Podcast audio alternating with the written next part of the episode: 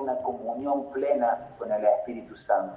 Que tu palabra siga creciendo, siga obrando en nuestros corazones, siga habiendo una revelación, que la palabra del fundamento siga avanzando y que caminemos conforme a tu diseño y podamos ir a la palabra de la perfección.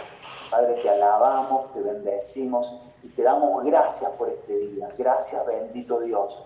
Que si alguien se hubiese despertado enfermo, con dolor, con situaciones que tienen que resolver, las llevamos cautivas todas a la obediencia que es a Cristo y declaramos que todas las cosas están resueltas en el nombre del Señor Jesús. Amén. Amén. Bueno, familia, em, vamos a hablar de un tema, justamente el tema de la semilla, que no es un tema, ¿no? Pero para, poder eh, ilustrarlo y, hablarlo con claridad. Pero ayer justamente tuve una conversación con Alan eh, Jiménez y, empezamos a hablar de la semilla sin saber que, hoy eh, iba a compartir de eso y me explicó algunas cosas que se las voy a explicar más adelante.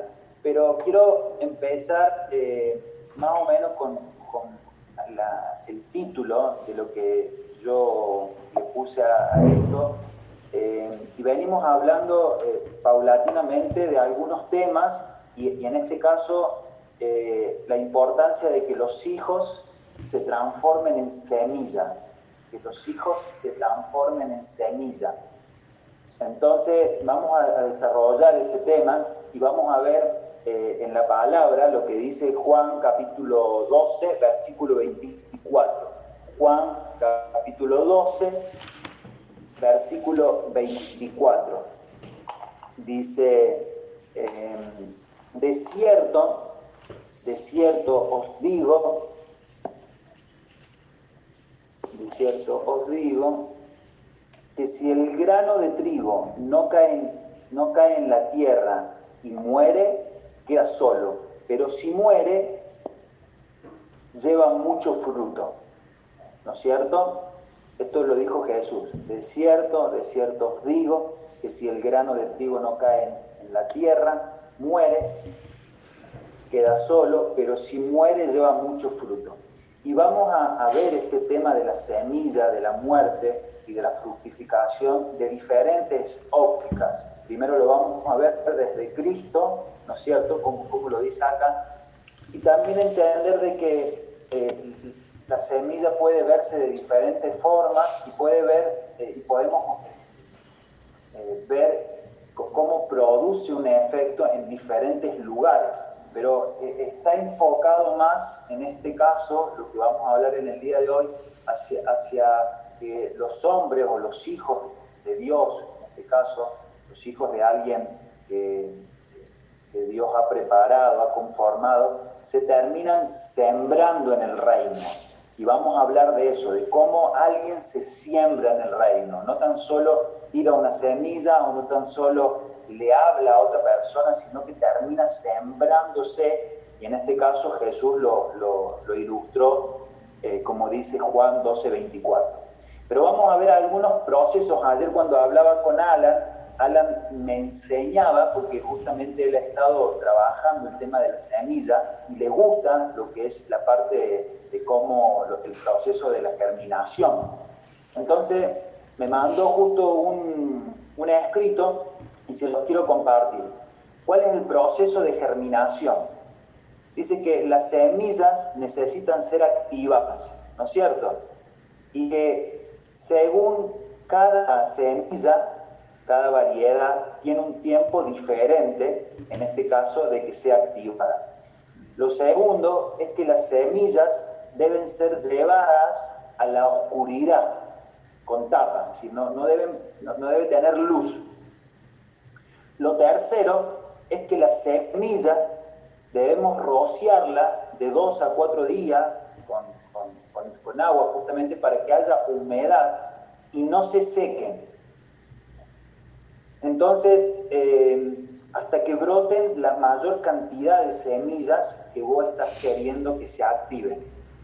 Número cuatro, las semillas tienen que ser expuestas a, una, a un lugar con luz. y aumentar la frecuencia de riego de 4 a 6 veces por día. Y cada semilla tiene un proceso de cosecha diferente.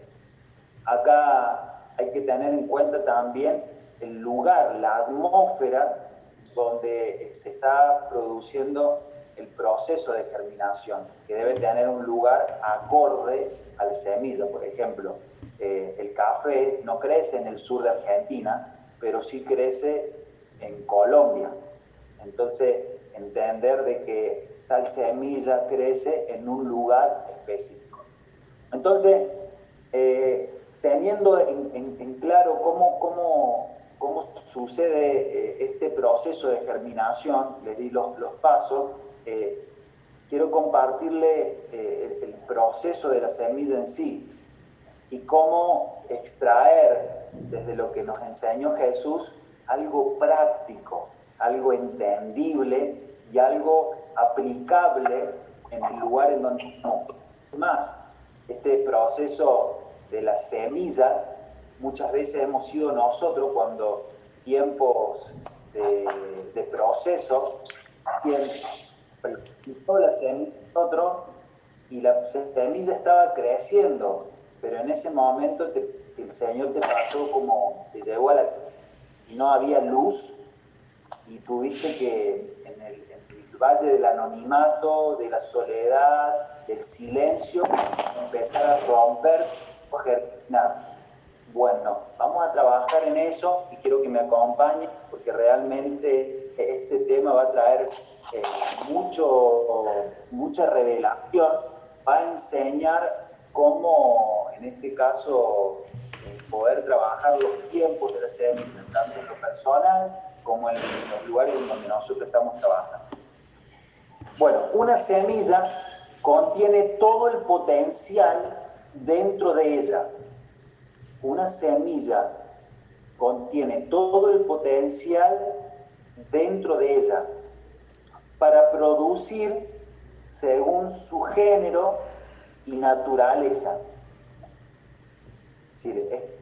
esto que yo estoy hablando es consecuente a lo que venimos trabajando. Una semilla porta un potencial para producir según su género y naturaleza. Es decir, una semilla de manzana va a producir plantas de manzana. Una semilla de naranja va a producir plantas de naranja.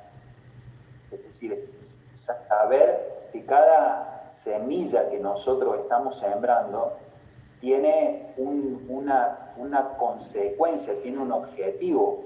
Entonces, si yo, en este caso, quiero eh, sembrar en la vida de alguien en lo espiritual, yo tengo que trabajar bajo una semilla del espíritu y entender que la semilla tiene ciertos procesos y voy a tener que aprender a respetar esos procesos.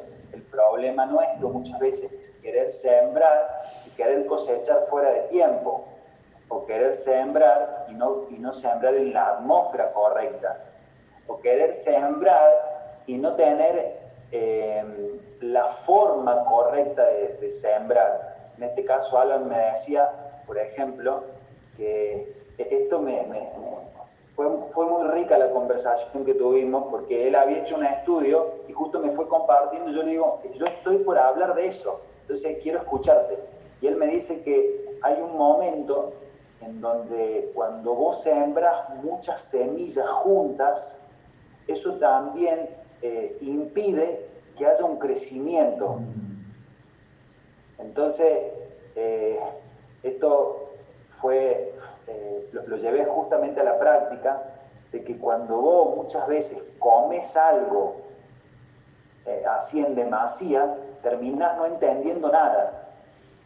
Esto que nos ha pasado en estos días, donde muchos he hablado con ustedes, decía, me despierto en la mañana, sigo a la siesta, después arranco a la tarde, y después termina la noche, y cuando me voy a dormir, eh, qué era lo que vi hoy, no, no me acuerdo, no, no hay crecimiento porque se me hizo una confusión.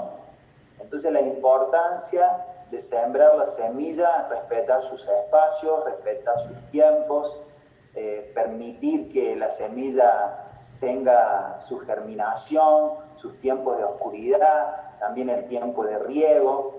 Entonces, por eso quiero trabajar esto y quiero compartirles porque vamos a extraer mucho, pero mucha riqueza de lo que estamos hablando.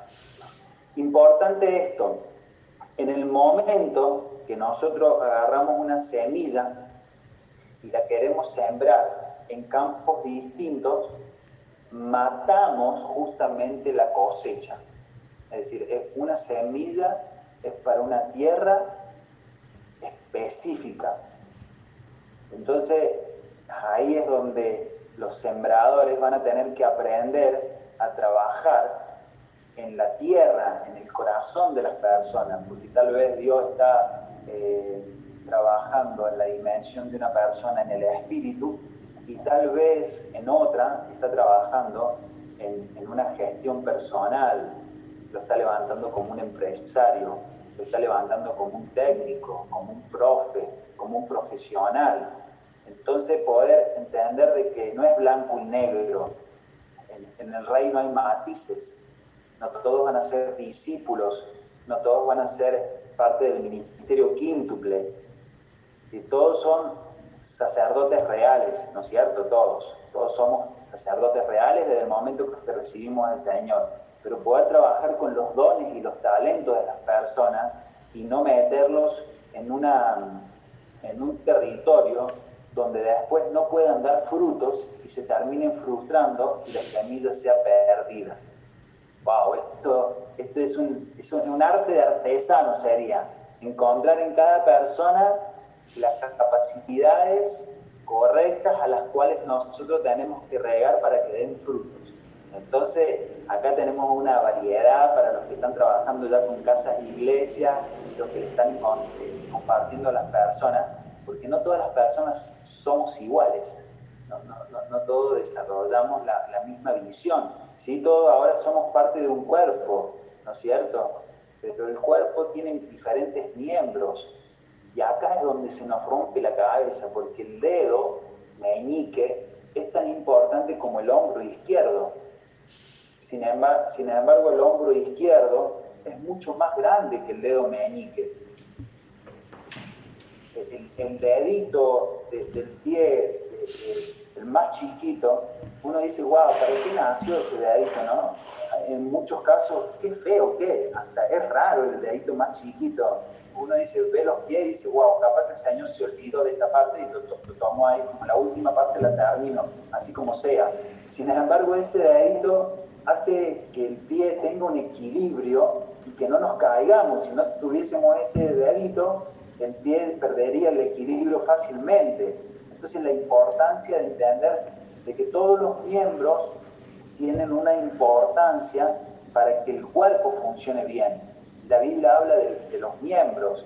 Entonces, a veces nosotros religiosamente pensamos, bueno, este tiene que ser esto.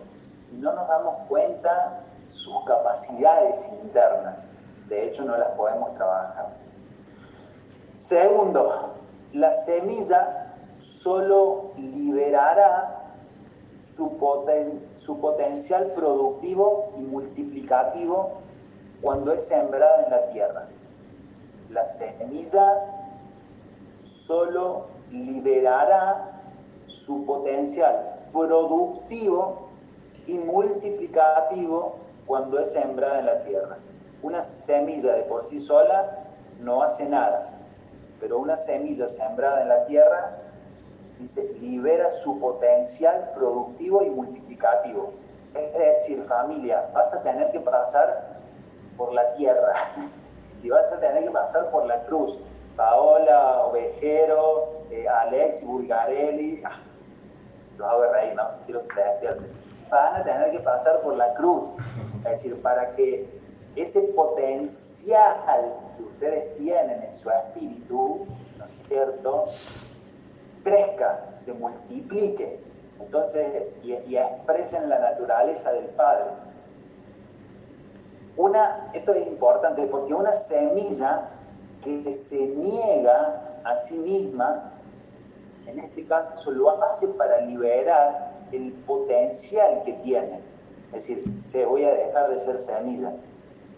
Es como que uno se tiene que decir a sí mismo, voy a dejar de ser el Damián de Villa Salay, voy a dejar de ser el Damián que hacía esta cosa para transformar ese Damián en, una semilla que muere y se da por entero, es decir, se siembra por entero a la causa. De, eso quiero hablarle. En este caso, eh, a veces nosotros nunca hemos tenido esta clase de pensamiento. Muchos van a decir, a por primera vez estoy escuchando esto, tengo que sembrar para dar vida. Pero esto es lo que hizo Jesús. Entonces, wow, el proceso de muerte es vital y normal en una semilla sembrada. Proceso de muerte es vital y normal, es, la normalidad de la semilla, es como que la, semilla sabe que nació para ser sembrada. ¿Sí? Es como que la semilla sabe que en algún momento va a tener que dejar de ser semilla porque si no, no va a poder dar frutos. Entonces, eh, todo lo que sucede es que eh, en el momento que deja de ser solo una semilla, comienza a dar luz todo lo que había encapsulado en su cáscara. Es decir, este, este fue el, trabajo, este es el trabajo que estamos teniendo con Lore en sus vidas, es decir, hemos encontrado la cáscara, sin embargo ustedes no valen por la cáscara, ustedes valen por lo que portan, pero hasta que se den cuenta lo que ustedes portan, muchas veces tardan un tiempo. Es el tiempo de la siembra, es el tiempo que, como me, explicaba Alan, la semilla tiene que pasar por la oscuridad, tiene, no tiene que ver luz, ahí es donde pasas el proceso de muerte, pero en el proceso de muerte, esto, esto me llamó mucho la atención, la semilla tiene que ser regada cuatro veces por día.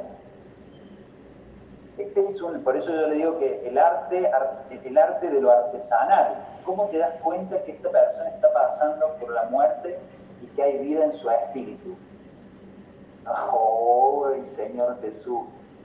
Esto es cuando uno va viendo y, va pasando la persona y va metiendo la pata, eh, va, según, lo, según el refrán de Javier León, va echando moco, eh, va, va, tomando malas decisiones, eh, va eh, equivocándose de nuevo con la misma piedra. Esos son los procesos que a mí me dicen que esta persona está muriendo y que hay que seguir regando. Vamos bien.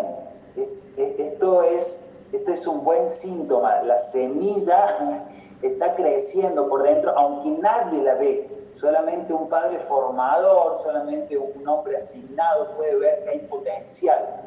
Por eso eh, siempre tenemos que entender de que la semilla, que es Cristo, porta el poder. Esto, esto a mí se me, rompió la cabeza un día cuando yo leía las cuatro tierras y, y veía que el, 25% daba fruto, ¿no? Porque era una buena tierra. Pero alguien una vez me dijo, Dani, quiero decirte que la semilla en el nuevo pacto es la que cambia la mala naturaleza de la tierra. ¡Wow! Entonces me rompió la cabeza porque yo siempre decía, bueno, de cada cuatro que le comparta, uno va a dar fruto, los otros tres no. Entonces me preparaba para los tres como que veía, bueno, estos tres, listo, me, preparo y los dejo. Pero el Señor me dijo otra cosa. El Señor me dijo, no, la semilla, que es Cristo, que es el espíritu vivificante, produce que una mala tierra dé buenos, buenos frutos. Entonces a partir de ahora quiero que cambies tu percepción y que trabajes con las malas tierras porque las voy a transformar en tierras productivas. ¡Wow! en, mí fue como que Señor se me acaba de romper la cabeza, acabo de matar una vaca sagrada, pero esto lo tengo que aprender. No es la tierra, es la semilla. Y si la semilla es Cristo, va a hacer que las cosas funcionen. Entonces nunca más, nunca más yo deseché a alguien. Yo, yo pensé que, esta persona no, no, iba a funcionar. Nunca más. Dije, Señor, todo lo que tú nos has entregado sirve por la ley del Espíritu vivificante, que es Cristo. Entonces, gracias Señor, acá estamos, vamos a trabajar con todos, con la misma disposición, con la misma responsabilidad, porque si vos lo enviaste, vos sos capaz de transformar ese corazón o esa tierra improductiva en una tierra que da mucho fruto. Así que gracias Señor, acá estamos, ¿no? Trabajando con alegría, con pasión, con, con expectativa, porque creemos que, que, ustedes, en este caso, son la tierra dada por Dios para trabajarlo, para trabajarlo, para trabajarlo, para sembrarlo, para regarlos, para abonarlos. De eso se trata, ¿no? Seguimos. Eh, ah, me gustó esto. Eh, toda la vida que contiene la semilla se ve anulada cuando alguien parte la semilla. Toda la vida que contiene la semilla se ve anulada cuando alguien parte la semilla. Es decir, la semilla no tiene que ser abierta fuera de la tierra, tiene que ser sembrada. Solamente ahí puede explotar y manifestar su naturaleza. Es decir, es como cuando alguien te, marca, te dice, te pone un título antes de tiempo. Es decir, no, la semilla tiene que ser sembrada para que dé fruto. Yo no puedo decirle a esta persona si va a ser fructífera, si va a ser buena, si va a ser mala, y abrirla antes de tiempo, porque todavía no pudo expresar su naturaleza debajo de la tierra. ¡Wow! Esto me, a mí me rompía la cabeza, digo, se los tengo que compartir, tengo que ver, darle todo lo que el Señor me está dando porque nos va a ayudar en todo lo que tiene que ver con la mentoría, eh, con, con la enseñanza. Y también me gustó esto, antes de sembrar una semilla, antes de sembrar una semilla, nosotros tenemos que remover la tierra. Es decir, una semilla yo la tiro en la tierra, pero no, no, no, no ingresa. Entonces, antes de sembrar la semilla, yo tengo que remover la tierra. Esto me habló el Señor, que la tierra que hay que remover es nuestra mente, es nuestro, nuestro estado arcaico, es decir, es, la, es nuestra tradición, nuestra cultura, tiene que ser removida porque si no la, la, semilla no ingresa. Es como eh, cuando Jesús dijo arrepentidos porque el reino de los cielos se ha acercado, cambien su manera de pensar, porque en estos días lo más difícil con alguien es cambiar una forma de pensamiento, una estructura de pensamiento. Eso es lo más difícil. Entonces cuando la semilla ingresa luego de haber, es como que estoy predispuesto a que se me sea sembrado porque no me funciona. Quiero cambiar esto. Ahora sí abro mi, mente, abro mi corazón, remuevo la tierra, que caiga la semilla. Entonces, recién ahí se produce una, una vida interior en nosotros, una nueva naturaleza que luego va a crecer. Pero lo primero que uno tiene que hacer como tierra, verse como tierra, es decir, me tengo que remover. Si no me remuevo, la semilla no puede ingresar. Es interesante lo que Dios dice en Génesis capítulo 1, versículo 29. Génesis capítulo 1, versículo 29. Lo que dice eh, Dios al hombre, ¿no? Eh, respecto del alimento que comería. Dice, y dijo Dios, he aquí os he dado toda planta que da semilla, que está sobre la tierra, y todo árbol que hay fruto y que da semilla, os serán para comer. ¡Wow! Eso a mí me, me sigue ministrando en un nivel diferente. ¿Por qué? Porque Dios conectó al hombre a la particularidad de la semilla somos en este caso esencialmente lo que comemos. La comida del hombre, la comida del hombre, tenía que ver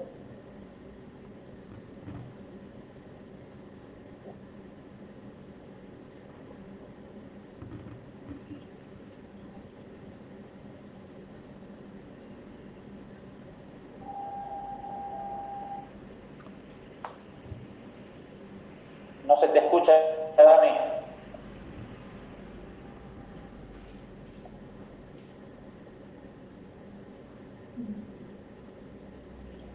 No se escucha, Damián. No, Dami, no se escucha. Dami, no se escucha.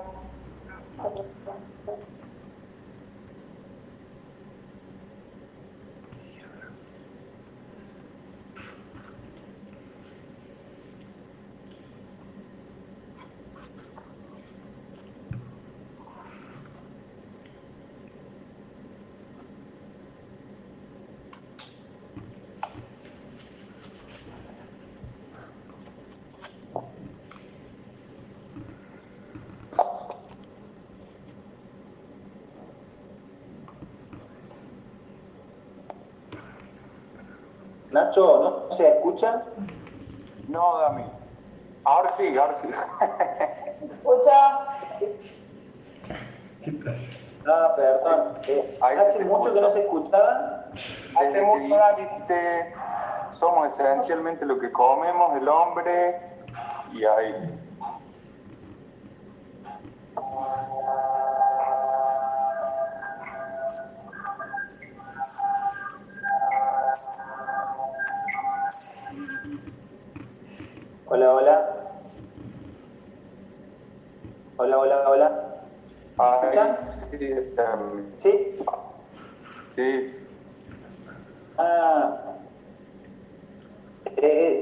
Sé en qué, en qué lugar no me escucharon más.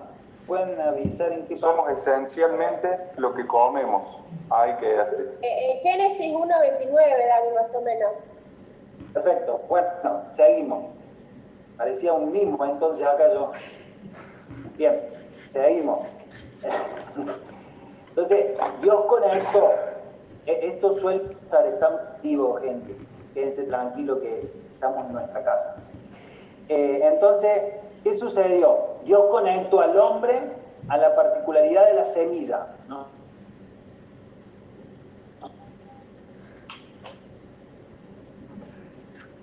No se escucha otra vez, Dami. No se te escucha, Dami. No, es que Lore debe estar por acá y ella tiene activado su Bluetooth. Lore, se activa el Bluetooth de tus auriculares y salta acá en la tablet.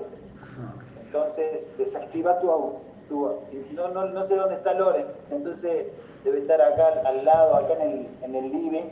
Yo tengo la oficina acá y acá al lado está el living. Entonces debe conectarlo el auricular. Estoy viendo acá, ahora me di cuenta. ¿Ahora se escucha bien? ¿Sí? Ok. Vamos. Eh, eh, entonces, una... Se... Que se está riendo mucho. Sí, mi amor, ya lo sé. Ya sabes que me- esto me hace, me hace transpirar buluca, pero, pero vamos para adelante. Eh, una semilla solo se transforma en alimento cuando da el fruto de su naturaleza, ¿no es cierto? Según su especie. Para ello debe ser sembrada. Entonces, miren, miren bien esto porque a mí acá es donde Dios me, me metió y me fue trabajando en vidas todo el sustento, todo el sustento y bienestar del hombre estaba condicionado a vivir enteramente dedicado, enfocado, compenetrado al propósito eterno de Dios.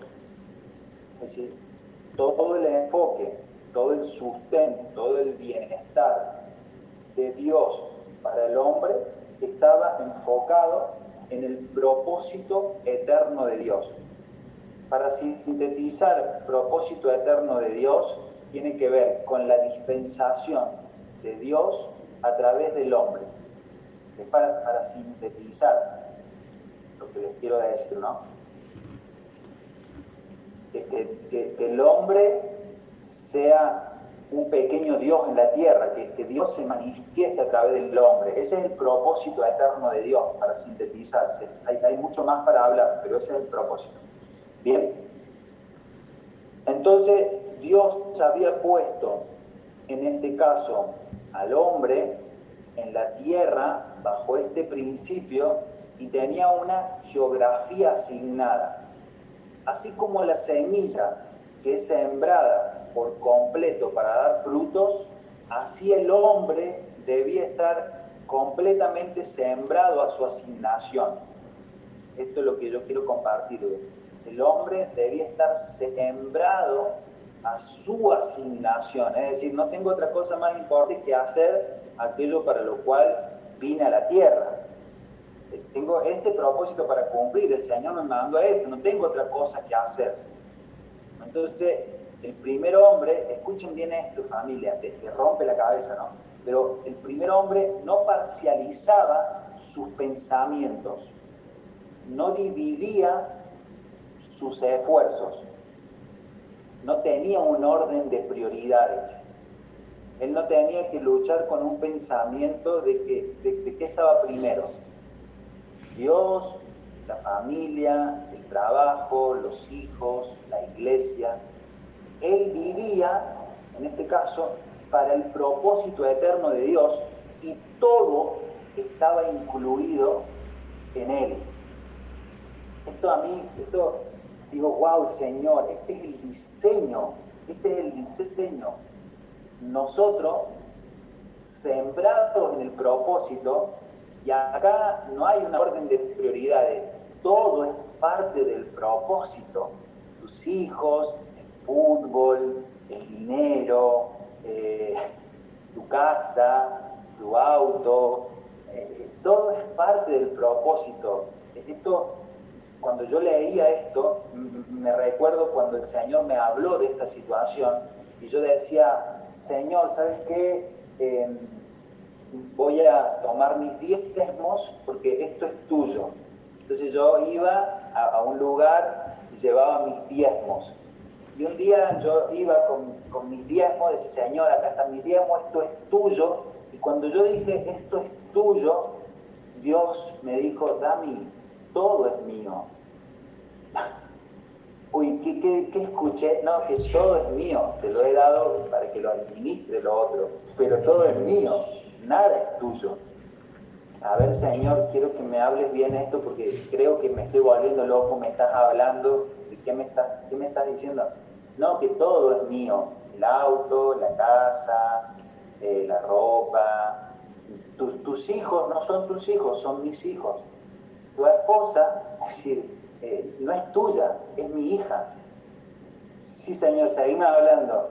Eh, el diezmo que vos me estás trayendo, yo lo tomo porque es la, la primicia, pero en realidad todo es mío. Wow, perdón Señor, perdón por mi, por mi inmadurez, perdón por creer que algo me pertenecía. Acá está, si, si, en algún punto yo creía que algo era mío, te lo devuelvo, no me pertenece nada, estoy sembrado el propósito y entiendo de que todos estos recursos que están en este lugar son tuyos. Mis capacidades, las conexiones, todo está al servicio del propósito eterno. Entonces yo, esa fue una renovación en mi forma de pensar, porque yo decía, yo tengo que ahorrar para el estudio de mis hijas, ¿no es cierto? Que no está mal ahorrar, ¿no? Y Dios me dijo, es que tus hijas son parte del propósito. Yo estoy al cuidado de tus hijas. Oh, Señor, me ganas siempre. Cada vez que te quiero decir algo que yo pienso, vos me ganas y encima me convences, yo lo único que queda es que me tengo que arrodillar y decir, Señor, perdón, porque mi cabeza no entiende el propósito eterno de Dios pero ahora lo entiendo, así que todo es tuyo. Mis 24 horas son tuyas. Todo es una tarea sacerdotal. Estoy sembrado en el propósito. Y eso para mí fue una satisfacción. Gracias Señor, porque si se rompe el auto, ya no es mío, pues lo vas a arreglar. Y si querés que se mantenga el auto roto, seguramente porque querés que ande caminando y me encuentre con alguien en la calle. Gracias Señor, porque si no me alcanza para viajar en avión, querés que viaje en colectivo, porque querés que haga alguna parada por ahí, no sé dónde, que, que le hable a alguien de Dios. Ya, ya, entendí, perdón Señor, porque yo pensé que no te alcanzaba para que yo viajara en avión o para que arreglara el auto. Ya entendí que era toda causa de tu propósito. Perdón Señor. Es como que se me rompe la cabeza y entiendo de que si se rompe, cambio de horario, el avión no sale, eh, no sé, el Señor me regala una bicicleta, todo eso es a causa del propósito eterno de Dios, para conectar con la gente, porque al fin y al cabo el propósito eterno es que Dios se manifieste a través de, de nosotros.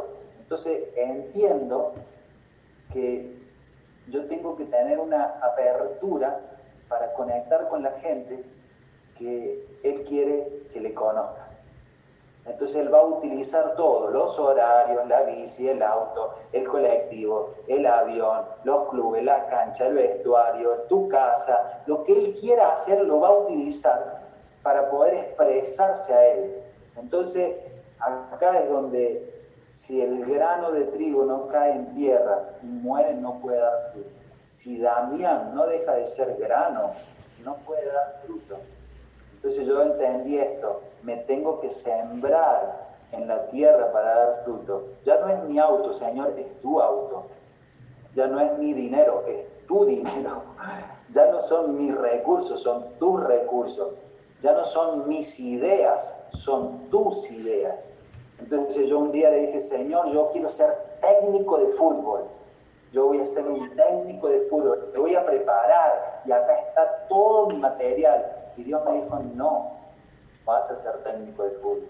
Pero Señor, ¿cómo, si, si este es mi sueño? Bueno, quiero que te siembres. Oh, qué difícil, Señor, qué duro, claro, vas a tener que pasar por un tipo de tierra, de oscuridad. Entonces, quiero que entiendan esto, porque, porque ese es el fin de esta conversación. Entender que vamos a tener que ser sembrados para dar frutos. Dios dice que diseñó al hombre como una semilla sembrada completamente a su propósito. En este tiempo, muerto a sus planteamientos, muerto a sus planteamientos, muerto a sus planteamientos y discursos personales y conectado plenamente, plenamente a la naturaleza del creador. Entonces, eh, nosotros vamos viendo esto y vamos entendiendo cómo funciona el reino. Pero, ¿qué, qué, qué fue lo que pasó en ese momento en Adán y Eva? Que todo esto se, se vio alterado, distorsionado, en el instante el, el hombre decidió, en este caso, comer primeramente del discurso equivocado. Estoy tratando de silenciar acá, entonces se me va la, se me va la onda. Del discurso equivocado. Lo, lo, que significa el árbol de la, de la ciencia del bien y del mal, que obviamente contenía una semilla que no era de la naturaleza de Dios. Entonces, eh, el hombre que había sido para sojuzgar, para estar por encima, termina siendo, fíjense en usted acá ahí, que es el hijo de Adán y Eva, termina siendo el primer homicida sobre la tierra. Una, una semilla que no era la semilla que el Señor había sembrado en la naturaleza del espíritu. ¿Me, ¿Me, siguen? Entonces, esa genética, esa semilla que se dañó, en este caso a través de lo que hizo Adán y Eva, ¿qué hizo el Señor? Juan 3:16. Mandó a su hijo a morir y a recuperar la verdadera genética, la verdadera naturaleza del espíritu. porque de tal manera amó Dios al mundo que ha dado a su Hijo unigénito para que todo aquel que en él cree no se pierda, mas tenga vida eterna. Es decir, el mismo Cristo, esto, estoy hablando de principios espirituales, ¿no es cierto? Entonces a veces el entendimiento nos puede jugar una mala pasada, pero no en su espíritu. El mismo Cristo dice que para romper este diseño, en este caso de, la semilla que había crecido en Adán y Eva, y se había sido una, una genética dañada, vino Cristo, dice, 33 años y medio, vino como semilla, fue a la cruz, ¿no es cierto? Fue directamente a la cruz, él murió, descendió al infierno, recuperó la autoridad que Adán había perdido y resucitó al tercer día. Y cuando él resucitó, resucitó como un espíritu vivificante. No, sé si me siguen, si, si van comprendiendo lo que hizo Jesús. Jesús, la semilla, se dio a sí mismo, se sembró y cuando Él resucitó, resucitó como un espíritu vivificante que hoy opera en el corazón de cada uno de ustedes. Por eso ustedes tienen vida. Entonces, fíjense la semilla y la, y la importancia de entender el proceso de la semilla y esto nos va a dar a nosotros a entender lo que Cristo hizo. ¡Wow! Yo, yo esto eh, produce gozo en mi espíritu porque lo que Jesús hizo y nos lo enseñó a través de la semilla, la muerte, y cuando hay una muerte, como me dijo Alan, va a pasar por una etapa, por una etapa oscura. Cuando hay una muerte, hay una sepultura. Esa es la, la etapa oscura cuando estás en la tierra, el valle del anonimato, el silencio, cuando no te llama ni el loro, cuando no sabes qué hacer, cuando Dios te lleva como a, Feria Romy, a Carlos Paz, y, ahí pasas por el, por el, por el valle del, silencio, ahí, ahí es donde no, nada, nadie se puede meter en ese momento. Es decir, no, ni, ni, el pastor, no quiero que, te, que sufras mucho, eh, tu papá, quiero mandarte dinero, ni tu tío quiere solucionarte el problema. No, ese es el valle donde tenés que sí o sí silenciar porque estás dentro de la tierra, es decir, estás pasando un momento de muerte. Dios me ha enseñado a decirle a ciertas personas, estás en tu mejor momento cuando está pasando ese momento. Y la persona me mira y me dice, Dami, te quiero matar, ¿por qué me estás diciendo esto? quiero asesinarte, pero en nombre del pastor no lo voy a hacer porque voy a ir preso. Pero la verdad que te odio, te odio realmente lo que me estás diciendo carga mi corazón, porque imagínense que una persona vuelve a seguir viendo y, está como que teniendo eh, vida, y vos la ves y anda ahí renegando y viendo cómo consigue 10 pesos para comprar un paquete de arroz, y después vos lo ves que debe 14 boletas de, la luz, el agua, el gas, y te mire y vos lo ves y decís, de estar, de estar hundido en sus emociones y no puedo hacer nada. Y por ahí uno dice, Señor, como papá, ten piedad de mí, no puedo ver a un hijo así, déjame hacer algo. Y Dios me dice, no, está pasando por la cruz. ¿Te acordás cuando vos pasaste por la cruz? ¿Te acordás cuando y, Dios me empieza a procesar a mí personalmente y diciéndome todos los momentos que yo pasaba por la cruz y a un paso y nadie se podía meter? Yo llamaba, apóstol Lucas, quiero que me ayude en esto. Y el apóstol dice, voy a orar, Damián, voy a orar, Dios tiene el control, todo está bien. Y yo decía, apóstol Lucas, no, no, usted no sabe lo que yo estoy viviendo en Córdoba. Todo está bien, Damián, todo está bien, pelea la buena batalla de la fe, y uno es como que le da un poquito de bronca, ¿no? Voy a abrir mi corazón con ustedes, uno le da un poquito de bronca, podría hacer algo más, él puede comunicar algo más, pero en ese momento es como que uno lo ve a Fernando y a Romín en Carlos Paz, no tengo para comer, y uno dice, Dios lo permitió. Vas a ver el Dios de la provisión. Y Él te mira así también. Esto voy, a abrirle mi corazón, te mira con un poquito de bronca y te dice, ah, te podría dar una manito, algo más podrías hacer, no seas tan malo, que no sea tan difícil la cruz, podrías evitar por lo menos un día de cruz, este día de descanso y mañana vuelvo a la cruz. Y uno dice, no, espérate, este es un momento, estás creciendo, te estás, te estás manifestando ahí adentro, así que tranquilo. Por eso Jesús dice, de cierto, de cierto os digo que si el grano de trigo no cae en la tierra muere, queda solo. Pero si muere, lleva mucho fruto. Ay, Señor, ustedes son un vivo reflejo de esa semilla en muchos casos. Entonces, por algo Dios los permitió. Seguramente hoy ustedes están dándole paso a muchas semillas Estoy, estoy seguro que ustedes cuando están viendo los procesos formativos de muchas personas, ustedes están diciendo, vas bien, tranquilo, no te desalientes, pasa por la cruz, no es tu voluntad y la voluntad del Padre. Wow, estas cosas por ahí a uno lo hacen recordar tantos procesos que hasta nos emocionan, ¿no? Y uno dice, Señor, hacía falta tanto, ya lo aprendí, ya, ya, ya lo entendí, ya está, ya, el tiempo considero que ya, ya, está, ya pasó la cruz, pero Dios por ahí nos manda ciertas áreas para que, no, no, por, no por, sí, por, por la cruz, sino por, por, los frutos, por el proceso de resurrección.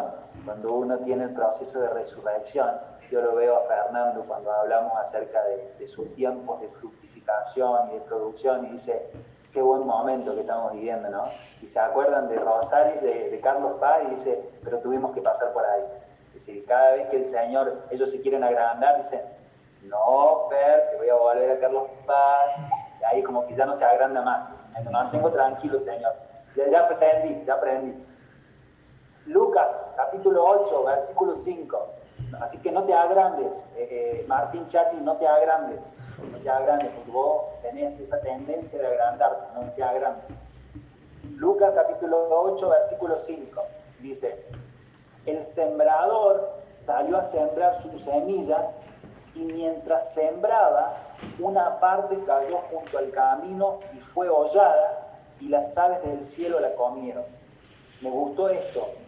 El sembrador salió a sembrar su semilla yo, podía ver una, una experiencia en esta situación. El sembrador no estuvo haciendo otra cosa que hacer el trabajo que tenía que hacer. Se sembró primeramente para sembrar la semilla. Entonces, cada vez que nosotros carecemos de la multiplicación o de los frutos, puede ser que solamente estamos dando algo no es que no hemos sembrado. Cuando Cristo utiliza la naturaleza, en este caso, para darnos a entender una verdad del reino, Él está diciendo que Él mismo se sembró. Entonces, eh, mentores, papás, líderes, no les va a alcanzar con darle una palabra semanal. Se van a tener que sembrar, van a tener que sumergirse en los ríos del Espíritu, pasar por la cruz e ir a sus hijos y también morir. No alcanza tan solo con darle una palabrita, van a tener que transpirar la camiseta, nadie es bueno en lo que no se dedica, van a tener que decirle cosas que a veces no les gusta decir, pero tranquilo porque eso también es parte de la cruz.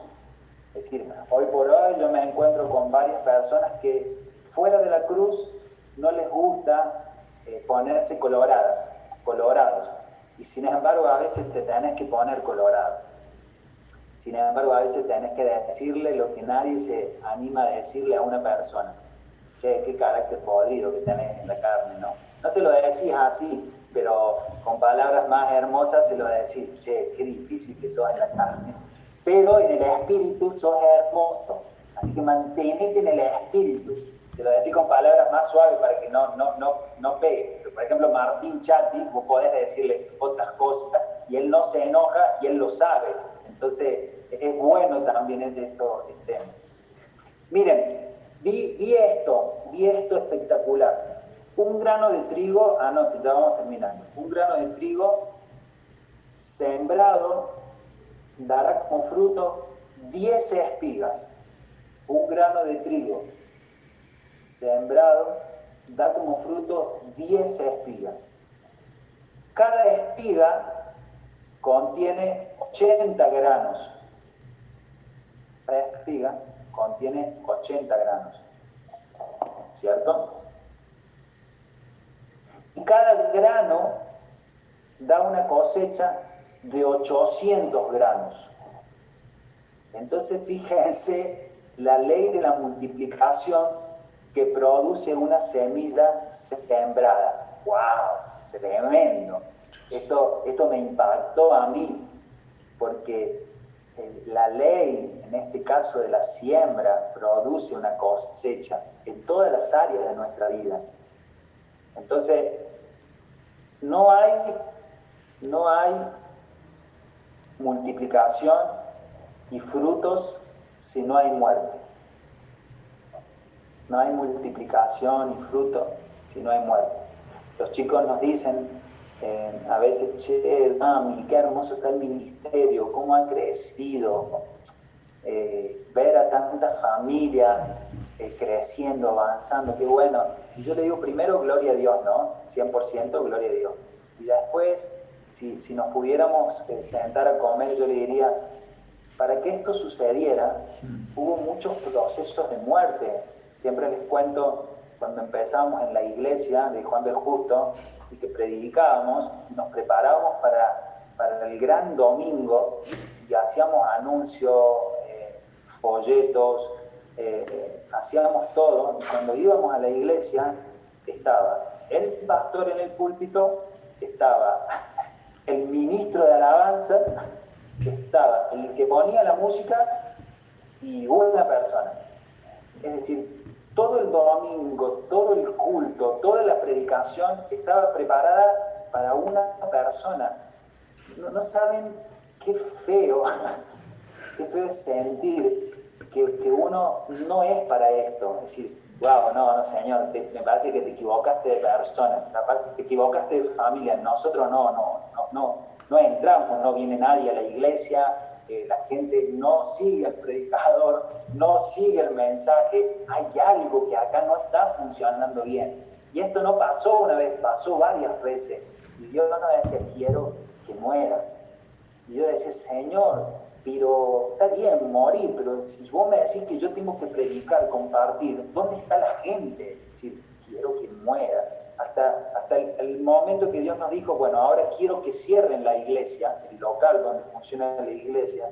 Y uno decía, pero Señor, ¿de qué se trata todo esto? Uno no entiende nada. Lógicamente, me estás pegando por todos lados. Me mandás a abrir una iglesia y después a los 18 meses hay que cerrarla. Y, no viene la gente. La gente que viene no, está interesada en el mensaje, solamente algunos. Ahí viene, ahí estaba Luke, Ceci, Javi, pero generalmente los que venían a la iglesia después se iban porque se iban a jugar a otro lugar, así que la iglesia quedaba vacía. Yo digo, wow, Señor, no sé qué querés hacer con nosotros, pero seguramente nos querés ver bien muertos, porque todas nuestras características, el ego, la vanidad, todo eso estaba muerto. Y hoy cuando veo que ustedes están contentos, con, su cuaderno anotando, que tiene sus casas e iglesias que avanzan, yo me gozo, digo, gracias Señor, en el tiempo de cuarentena donde no puedo salir de mi casa, la gente quiere, y en aquel momento hacíamos reuniones todos los días y no venía nadie. Gracias Señor, gracias por la muerte, gracias por los procesos en donde pasamos por la tierra, gracias Señor por los momentos de oscuridad, y ahora solamente puedo darte las gracias a vos pero en ese momento la verdad que, tenía muchas dudas. Terminamos familia. terminamos con esto. Cuando, cuando una persona se, siembra, muchas veces eh, uno cree que, que, va, a haber, va a haber faltantes. Eh, no, no va, a poder eh, proveer no va a poder sostener. Y, y Dios cuando una persona se siembra al reino, Él mismo va a proveer conforme a lo que Él te dijo que hicieras. No tengan miedo cuando el Señor los mande a dar pasos de fe, no, tengan miedo de ser sostenido por Dios. Eh, el, reino de, Cristo eh, es una realidad, es una verdad. No, no, tengan miedo de ser sostenido por el poder de Dios. No, no podemos tener atajos, ¿no es cierto? No podemos evitar la cruz, pero no tengan temor porque el que invita siempre paga. Entonces, si Dios los invita a caminar en el reino, a ser hombres y mujeres eh, sembrados a una causa, de, morir, de pasar por la cruz, no tengan miedo, no, no, no crean que, Dios no está viendo lo que ustedes están haciendo en la intimidad.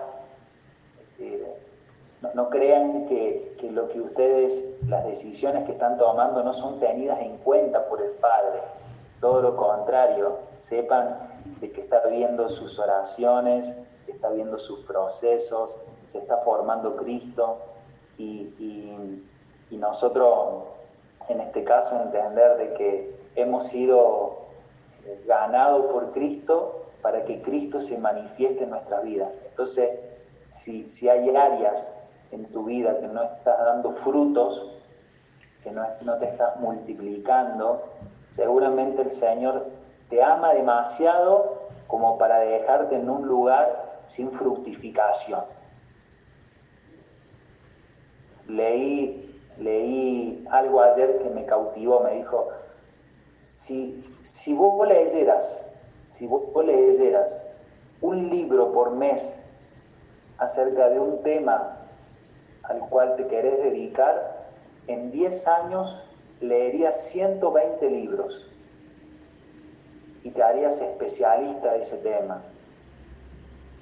El tema acá está en morir a, tus gustos, a tu dedicación, a lo, que, a lo que no querés hacer con tal de obtener un beneficio. Entonces, preparación, lectura, búsqueda, tal vez no era parte de tu ADN, tal vez esto no estaba involucrado en tu genética, tal vez hasta, hasta que recibieron a Cristo muchos nunca habían agarrado un libro. Eh, o, tal vez no eran habitué de, las conferencias, de las charlas, de la edificación. Tal vez para muchos esto es nuevo, wow, despertarme a las nueve con un cuaderno, anotar, ir a la iglesia, dejarme mentorear. Tal vez para mí es nuevo, nunca lo hice. Yo solamente me desperté, entrenaba y punto. Pero quiero decirte que esta nueva naturaleza en Cristo te lleva a ser formado, a ser formada, a tener eh, estudio, a tener lectura, a tener mentoría, a tener capacidades que van a ser descubiertas en el mismo aprendizaje. Entonces de repente te encontras hoy eh, a los 40 años, a los 50, a los 30, como en una escuela, hoy tengo que aprender, estamos bien. Es decir, hoy tengo que tomar algo nuevo, estamos bien. eso, es un buen diseño. Así que, familia, justo llegó la jefa y justo estaba terminando por la duda que venía a decirme, Dami, ya, ya, pero nada, justo estaba terminando realmente. Y, Laura está escuchando, lógicamente, eh, acá Así que poder compartirle esto, familia, para mí es rico, el poder de la semilla, el ser sembrados. Y bueno, vamos, no sé si querés decir algo. ¿Me extrañaron? Tuve que hacer ahí una intervención. No estaba, pero tuve que hacer una intervención. Me reí de sola. no, lo que pasa es que están los chicos están durmiendo porque se quedaron como hasta las 3 haciendo noche de peli. Sam decidió poder quedarse hasta más tarde y están con el primito, así que yo me quedé ahí eh, con ellos, viendo qué películas veían, yo me quedé con ellos, y bueno, y ahí quedaron dormidos en el living, entonces me puse en el living, y me puse eh, los iPods para, para no despertarlo, para no hacer ruido, y, se, se conectaron en la tablet y comienzo a transpirar. Así que, bueno, son cosas que pasan. Hizo ser como un mimo acá. Son cosas que pasan. Así que, bueno, perdón. Sobre la sobre la eh, eh, como que hoy eh, me sembré yo también en el lore, morí, sería esa la parte, pero en, en, dos minutos. Cada día no le voy a decir, pero hay alguien de este ministerio que cuando se enoja le dice a su, a su pareja, le dice, no, no, no, no, no, no, no te despiertes, no, resucites. Este, intimidades de los hijos, no. No resucites. Este, este no, bueno, eh, lo, que compartió Dani estuvo espectacular, poder entender estos principios son fundamentales. La última parte no pude escucharla porque no podía conectar el iPod, entonces escuchaba muy bajito. Pero bueno, no, yo lo único que quería aportar en cuanto al desayuno es que ayer nos reunimos con, con las mujeres y, hubo un, sentir fuerte en mi corazón, ¿no? De que, de que nosotros íbamos derecho a ser esas viejitas que, que, están barriendo la vereda enojadas y, que están viendo la, vida del otro y sacándole el cuero a todo el mundo. Sacándole el cuero, no sé si los, chicos de Bolivia saben lo que es, pero es hablar y, criticar la vida, la vida ajena, ¿no? Y nosotros íbamos derechito a ese lugar, ¿no? Y ahora vamos a eh, íbamos derechito a ese lugar, pero lo que, lo que lo que Cristo hizo fue pararse al medio, ¿sí? Y, entrar en nuestra vida para, que, para cambiar ese ADN, ¿sí? Que teníamos que, que íbamos a ser amargados. Eh, hay gente que se muere en su amargura, o sea, hay gente que, el dolor, la, la, vida dura que les toca llevar produce enfermedades eh, y poder entender que nuestra herencia también era esa, ¿no? Yo tenía mucho temor de la muerte, mucho temor de las enfermedades antes de conocer al Señor. Y cuando conocí a Cristo, el Señor me hizo libre de todo temor, me hizo libre de, del temor a la enfermedad, del temor a la muerte, poder comprender que nuestra herencia es vida eterna. Y, lo que hizo también fue cambiar un ADN. yo, yo siempre he sido una persona muy seria, muy, muy de andar con el ceño fruncido y, de estar preocupada y, hasta enojada, ¿no? Y bueno, el Señor ha cambiado eso. Eh, hace muchos años el Señor eh, cambió mi ADN eh, y hoy el Señor ha puesto el gozo del Espíritu Santo, ¿no? Y bueno, no, no es la ausencia de problemas, porque realmente si tuviésemos que hablar problemas, todos tenemos eh, situaciones que, aún hoy estamos viviendo o que hemos vivido que, pueden hacer que pronunciamos nuestro ceño un ratito, ¿no? Pero como dice el apóstol Pablo en Filipenses, ¿no? He aprendido a contentarme con todo, cualquiera sea mis circunstancias.